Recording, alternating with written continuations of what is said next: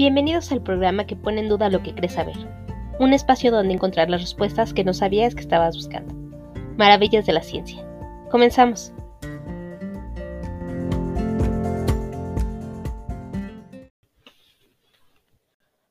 Hola a todo el mundo, yo soy Yvonne Massa y te doy la bienvenida a un episodio más de Las Maravillas de la Ciencia. El día de hoy vamos a hablar de la maquinaria más compleja de nuestro cuerpo. Me refiero al cerebro. Y la pregunta para ti que nos estás escuchando es, ¿tú crees que conoces de verdad a tu cerebro? Bueno, pues el día de hoy vamos a hablar sobre algunas teorías muy interesantes que han surgido sobre cómo se divide y estructura. Si no las conoces te vas a llevar grandes sorpresas, así que quédate porque esta información te va a gustar.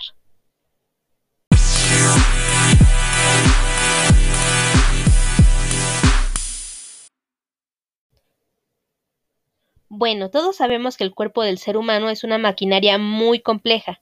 Hemos pasado gran parte de nuestra historia investigando y descubriendo cómo funciona y la relación que tenemos con nuestro medio ambiente.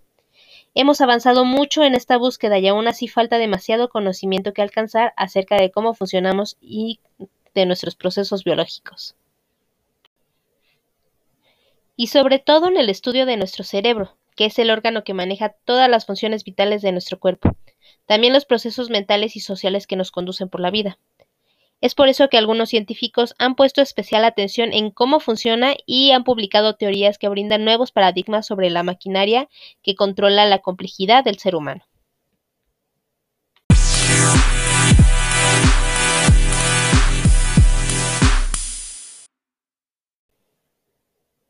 Y uno de los pioneros de la segmentación del cerebro fue Roger Sperry, un biólogo neurocientífico y psicólogo americano que ganó el Premio Nobel de Fisiología en 1981 por esa teoría justamente de la que les vamos a platicar, en la que seccionó el órgano en dos hemisferios y descubrió sus funciones específicas.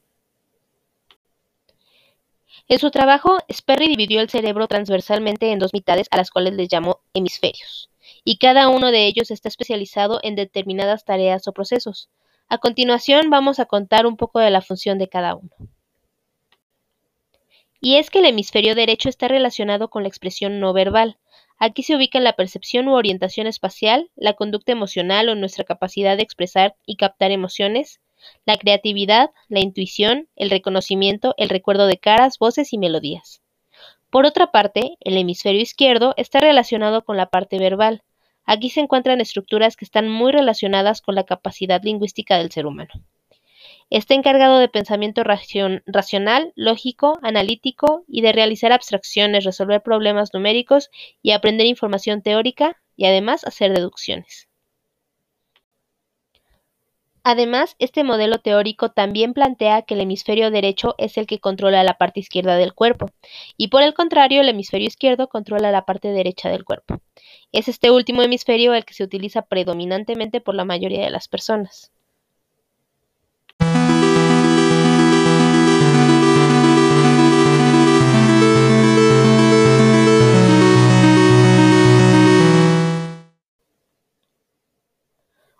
De las grandes teorías sobre el cerebro la propuso Paul MacLean, quien fue un neurocientífico americano que realizó contribuciones significativas en el campo de la psiquiatría y la psicología.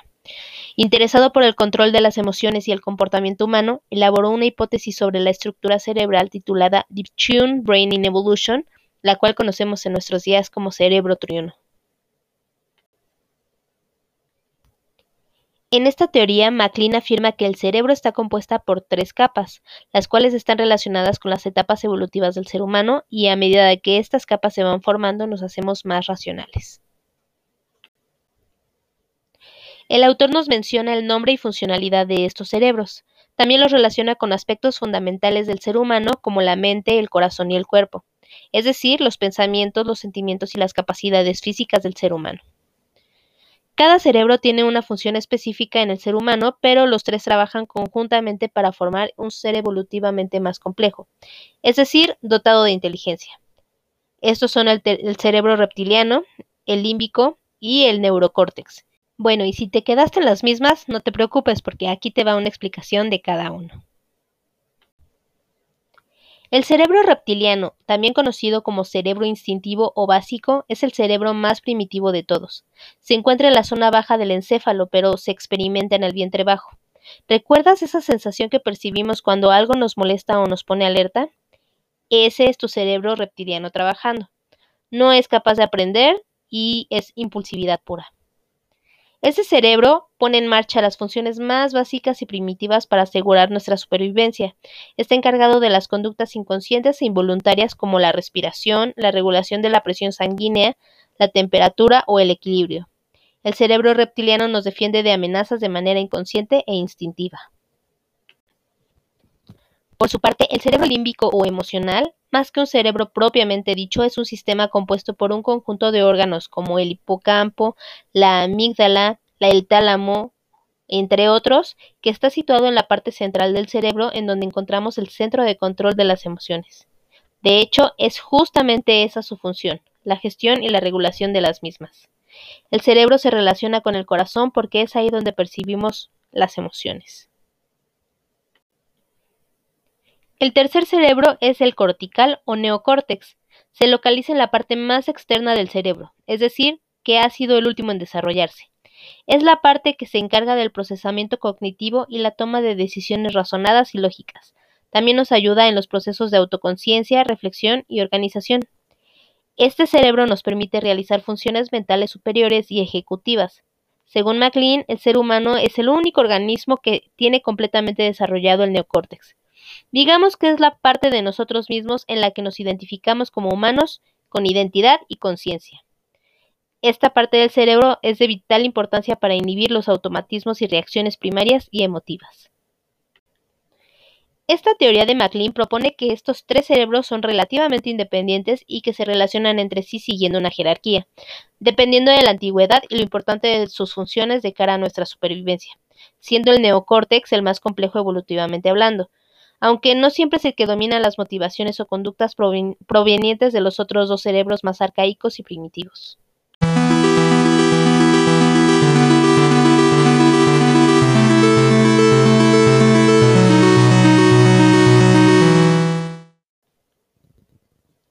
Otra teoría, aún más interesante, es la propuesta por José Azócar, un médico y biólogo molecular que ha sido muy controvertido por refutar teorías altamente aceptadas por la mayoría de los especialistas. En esta teoría, el autor nos habla del cerebro que conocemos y del cerebro que ya ningún miembro de la comunidad científica debate, pero existen otros dos cerebros formados por células bacterianas y todos están conectados entre sí con un flujo de información bidireccional constante. Estos son los cerebros que él propone.